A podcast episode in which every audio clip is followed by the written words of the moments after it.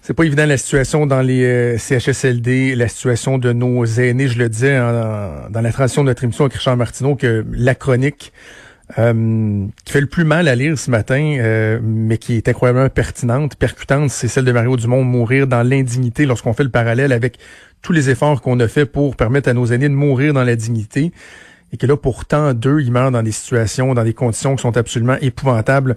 On va en parler avec euh, la mère de l'aide médicale à mourir, justement, de cet effort-là, euh, la commission qui avait été faite à l'époque, Mourir dans la dignité, Véronique Yvon, qui est députée de Joliette pour le Parti québécois, porte-parole en matière d'éducation et en matière de soins de fin de vie. Madame Yvon, bonjour. Bonjour, Monsieur Trudeau. Question bien simple pour euh, pour commencer. Vous vous sentez comment euh, devant tout ce qu'on voit, devant l'atrocité de la, situation, le sort de nos aînés, vous qui avez euh, accordé tellement d'énergie à leur défense, à la dignité entourant la fin de leur vie, vous vous sentez comment en ce moment? ça fait plusieurs jours que ça m'habite très intensément. Je trouve que c'est tellement un paradoxe grave et dramatique de voir tous les efforts qu'on a mis au Québec depuis une dizaine d'années pour être à l'avant-garde, pour accompagner les gens en fin de vie avec une grande qualité de soins palliatifs, en, en reconnaissant que cette étape-là de la vie, c'est une étape fondamentale pour la personne qui vit cette transition-là vers la fin de vie et la mort, mais pour ses proches aussi. Euh, et de voir, euh, comme tous les Québécois évidemment, qui sont bouleversés, euh, révoltés par la situation, qu'on est tellement loin à cause de la crise qu'on vit là. C'est pas, c'est pas un choix, c'est sûr, mais à cause des impératifs de l'urgence sanitaire dans laquelle on est.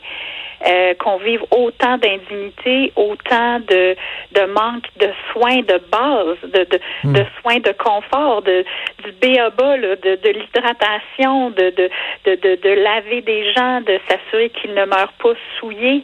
Euh, ça arrache le cœur, donc ça me bouleverse grandement.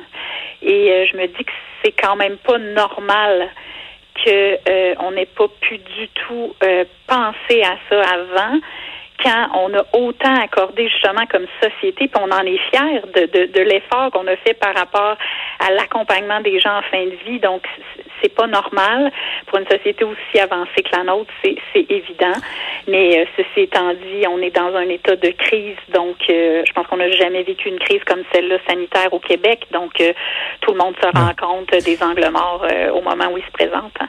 Je vous partage une réflexion qui, est peut-être un peu brutale, mais je veux dire, sans dit long sur l'état de la situation, sur où on en est rendu quand euh, on en vient à se dire que dans certains cas, dans ces aînés-là, il y en a qui ont euh, qui ont eu une, perte euh, de conscience de la réalité. On pense aux gens atteints de démence, d'Alzheimer, sont nombreux dans les CHSLD et qu'on se dit Oh, au, moins, il n'y a peut-être pas tant conscience, ou peut-être pas tant conscience du, du, sort qu'elle vit de me dire ça. Moi, j'ai une grand-maman de 94 ans qui est un peu dans cette situation-là, dans un des CHSLD les plus touchés à la salle. Là, puis je me dis, mais c'est épouvantable, tu sais, d'en être rendu à se dire, oh, au moins peut-être qu'elle s'en rend pas tant compte que ça. Tu sais, c'est, ah oui, je, reçois, je reçois des témoignages exactement dans ce sens-là. Parce hmm. que je pense que les proches souffrent tellement. Euh, il y a tellement de souffrance en ce moment chez les proches, puis je pense qu'il va falloir en prendre acte euh, parce qu'on parle de l'importance euh, d'être conscient de la prévention. Hein. La santé publique, c'est de la prévention, mais c'est aussi la santé mentale. Et des deuils qui ne sont pas faits, des accompagnements, des quelques minutes pour pouvoir parler, être à côté, tenir la main avant qu'une personne mourante ne décède, c'est la base dans une société qui valorise le respect des aînés, la dignité et euh, la, la, la, santé mentale aussi, parce que je j'espère qu'on prévoit déjà euh, à quel point on va devoir accompagner des gens après, euh, quand il y a des gens qui ne savent même pas où est le corps de leurs parents ou de leurs conjoints conjointes à l'heure où on se parle. je pense pas que ça peut être acceptable. C'est totalement inacceptable dans une société comme la nôtre. Donc, moi, ce que je souhaite, c'est qu'on ait dès maintenant des, des, des escouades qui puissent accompagner en termes psychosociaux ces mhm. familles-là, mais il faut penser aux aînés aussi.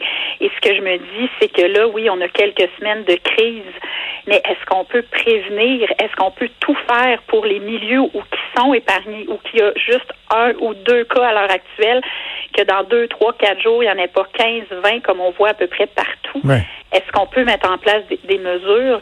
Puis, Peut-être que c'est de demander l'impossible, de, de penser qu'il devrait y avoir des escouades. On a entendu le premier ministre le dire, qu'il fallait que les proches soient informés, puis tout ça. Euh, mais ça semble quand même tarder. Là.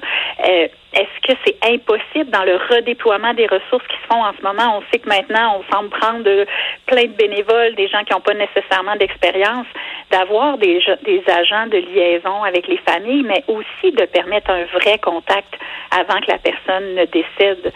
Puis, euh, je, je, pense qu'on devrait être capable d'offrir ce mm-hmm. minimum-là d'humanité dans tous les manques d'humanité qu'on voit en ce moment.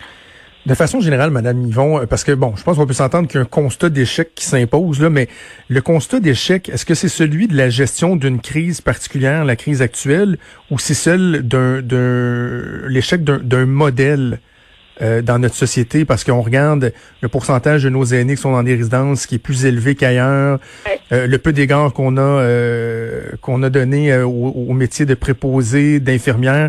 Donc, est-ce que c'est l'échec d'une crise actuelle ou d'un modèle en général? Je pense que c'est les deux.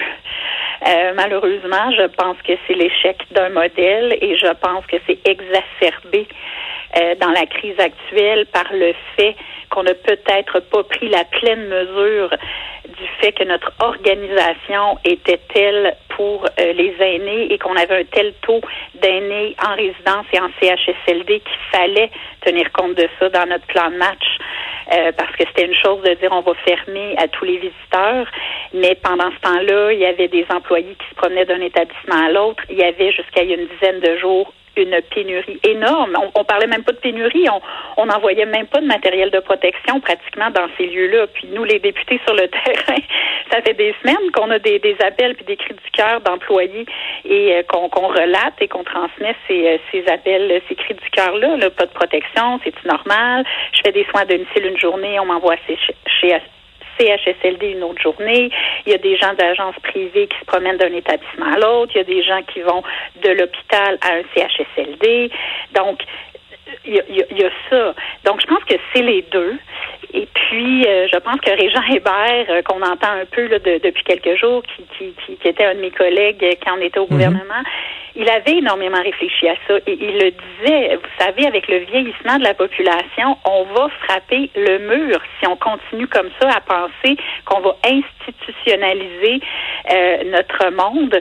Euh, et qu'on ne doit pas prendre le virage de manière urgente des soins à domicile, notamment parce que les soins à domicile, c'est gagnant parce que les gens sont mieux, euh, les gens sont mieux accompagnés, les gens ne sont pas déboussolés, ne vivent pas, ne vivent pas, par exemple, toutes sortes d'épisodes euh, quand ils doivent être transférés d'un milieu à un autre avec les pertes cognitives qui peuvent s'accentuer.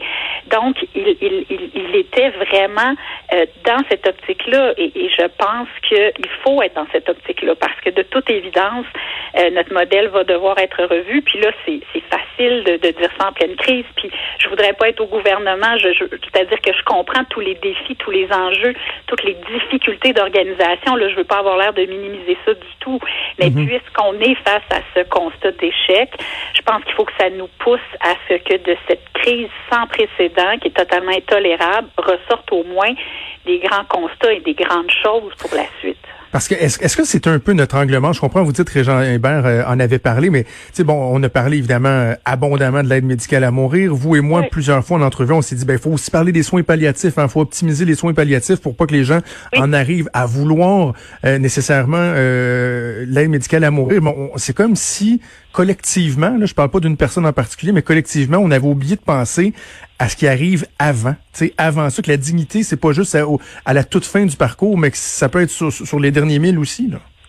Ben, ça a peut-être moins retenu l'attention, malheureusement, parce que c'est moins spectaculaire. Puis je le dis, et moi-même, je veux dire, je me suis battue pour les soins palliatifs, l'aide médicale à mourir. Je pense que ce sont des vecteurs de dignité en fin de vie qui sont très importants, euh, mais ça a retenu beaucoup l'attention de la population, des médias, c'est certain, parce que c'était nouveau, on était à l'avant-garde.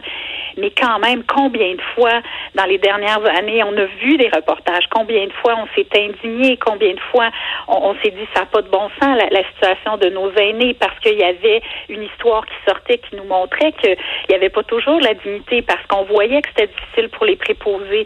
Donc, je pense que c'était quand même là, mais pas avec l'importance que ça aurait dû avoir et l'urgence que ça aurait dû revêtir, ça c'est ça c'est clair.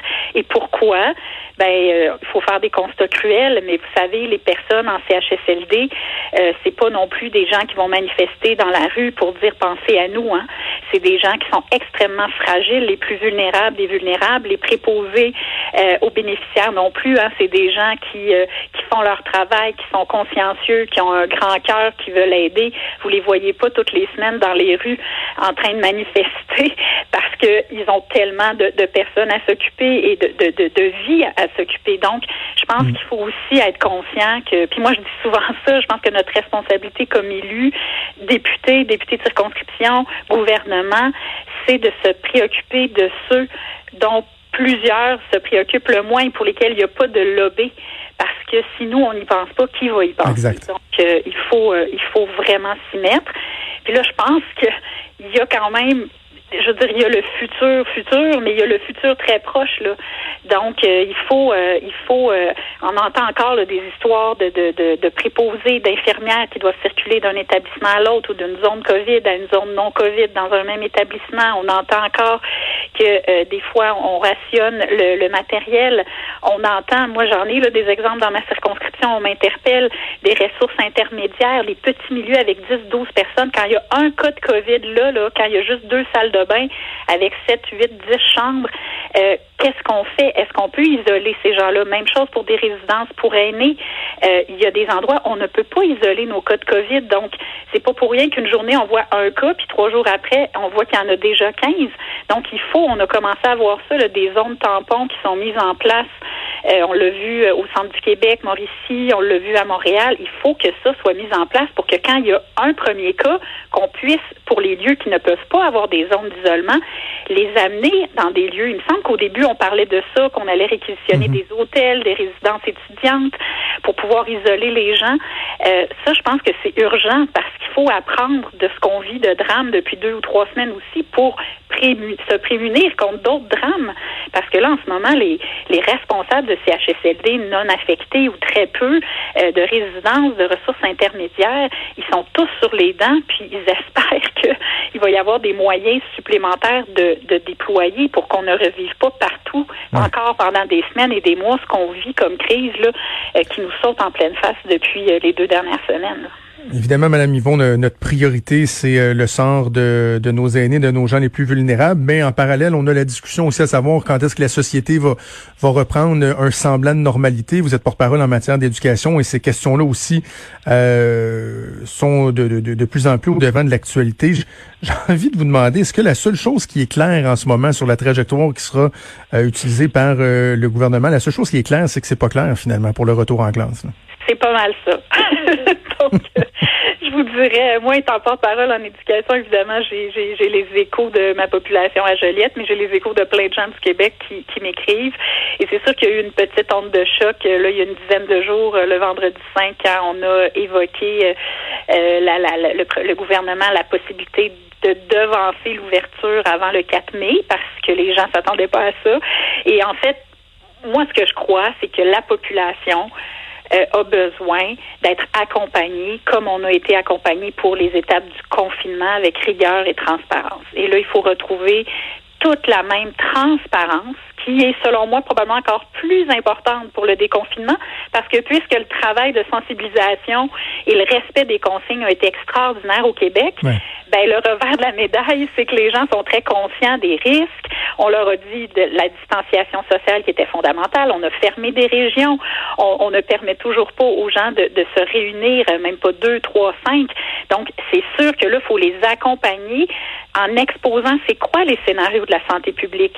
Euh, le premier ministre dit que c'est uniquement la santé qui va qui va compter là-dedans. Donc il faut voir. Je pense qu'en France, par exemple, ça fait euh, une semaine qu'on sait déjà que ça va commencer graduellement à partir du 11 mai. Puis le 11 mai, ça va être les enseignants qui vont rentrer dans les classes, ils vont organiser les choses.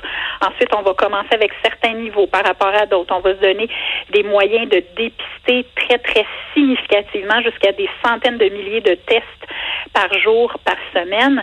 Donc, moi, c'est ça que j'ai le goût d'entendre. Et je pense que la population, elle ne souhaite qu'un retour à la normale euh, le mieux possible, dans les meilleures conditions possibles, mais elle, elle a besoin d'être accompagnée, de comprendre c'est quoi les scénarios en toute transparence.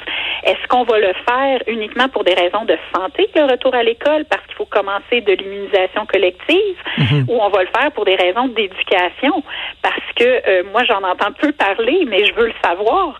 Euh, ça va être quoi? Est-ce qu'on va consolider les apprentissages ou on va enseigner de la nouvelle matière? Si on rouvre avant l'été, qu'est-ce qu'on va faire pour les enfants immunosupprimés ou, par exemple, qui ont une mère enceinte euh, ou qui vivent avec leurs grands-parents, qu'il y a des gens fragiles dans la, qui voudront pas envoyer leur enfant à l'école? Donc, est-ce qu'on va avoir des mesures d'accompagnement, de la récupération, des tutorats en ligne ou par téléphone? Donc, et, et, Madame Yvon, j'en ai aussi rapidement, vous parlez aussi des risques de, de créer des iniquités, parce qu'on en a parlé au début, des iniquités entre le privé et le public, le, privé qui était bien encadré, les gens qui les, les jeunes qui continuaient à, suivre des cours à distance, mais là, est-ce qu'on risque pas d'avoir des iniquités régionales, c'est-à-dire que les régions moins touchées vont peut-être être déconfinées plus rapidement. Je veux dire, je veux pas non plus qu'on fasse du nivellement par le bas et que tout le monde soit pénalisé, mais en même temps, ça se peut qu'il y ait des élèves qui retournent plus rapidement en classe que d'autres, par exemple dans la région montréalaise. Il y a ce risque-là aussi. Non?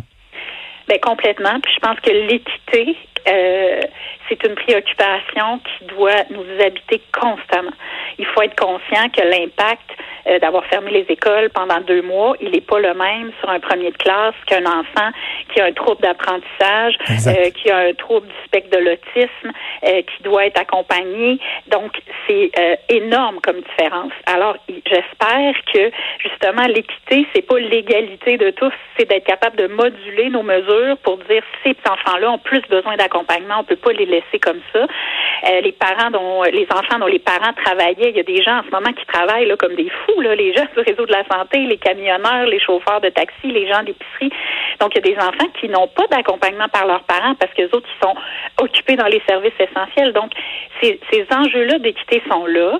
Euh, moi, j'espère qu'on va avoir un vrai plan de match sur la reprise d'un point de vue de santé publique, d'un point de vue d'éducation, pour rassurer aussi les parents qui vivent des situations particulières et qu'on va nous dire quels outils vont être mis en place pour maintenant le retour, euh, les familles, par exemple, qui sont à, à faible revenu, qui n'ont pas d'outils technologiques, est-ce qu'on va les équiper en outils technologiques? Euh, pour maintenant, s'il y en a qui peuvent pas retourner à l'école, des régions où on rouvrirait pas, par exemple, ou des enfants immunosupprimés, mais pour l'automne aussi, qu'est-ce qui va arriver si on vit d'autres épisodes à l'automne, une recrudescence, un retour du virus? Il faudrait pas réinventer la roue à chaque fois. Donc, moi, j'espère qu'on profite de la période en ce moment pour se donner un vrai plan de match, savoir comment on va équiper les familles, comment on va déployer les gens. Puis je vous dirais que moi, une de mes préoccupations qui, je passe, passe un peu sous le radar, c'est que là, on entend depuis une semaine qu'on réquisitionne le personnel du réseau scolaire. Et là, ce mhm. n'est plus juste les enseignants spécialisés en soins infirmiers ou qui ont une expertise, mais plus largement pour pouvoir aller donner un coup de main dans le réseau de la santé. Mais ces gens-là, si on rouvre les écoles dans quelques semaines, euh, moi, je veux juste être certaine qu'on ne sera pas déjà, qu'on est à court et qu'il y a une pénurie d'enseignants et de professionnels. Est-ce qu'on va être encore plus désorganisé parce que ces gens-là vont devoir être en quarantaine pendant 14 jours? Donc, moi, je je les ai pas les réponses, mais je veux juste que les autorités nous les donnent. Parce que je crois que dans des situations de crise, la clé, c'est l'acceptabilité sociale et que les gens avancent en même temps et comprennent en même temps vers quoi on s'en va. c'est comme ça, qu'on garde notre sérénité. C'est comme ça qu'on a réussi le confinement. Fait que je suis confiante qu'on peut réussir le déconfinement. Euh, je pense qu'il y a beaucoup de parents qui souhaitent que les enfants puissent retourner à l'école dans les meilleures circonstances avec évidemment les considérations de santé publique. Exactement. tout le monde doit, tout le monde doit être, tout le monde doit être dans le coup. Bon, on va sûrement euh, avoir l'occasion euh, de s'en reparler au cours des prochaines semaines. Il n'y a rien de, de, simple dans tout ça. Véronique Yvon, députée de Joliette pour le Parti québécois, pour parler en matière d'éducation, en matière de soins de fin de vie. Merci beaucoup de nous avoir parlé. Merci de votre intérêt. À au bientôt.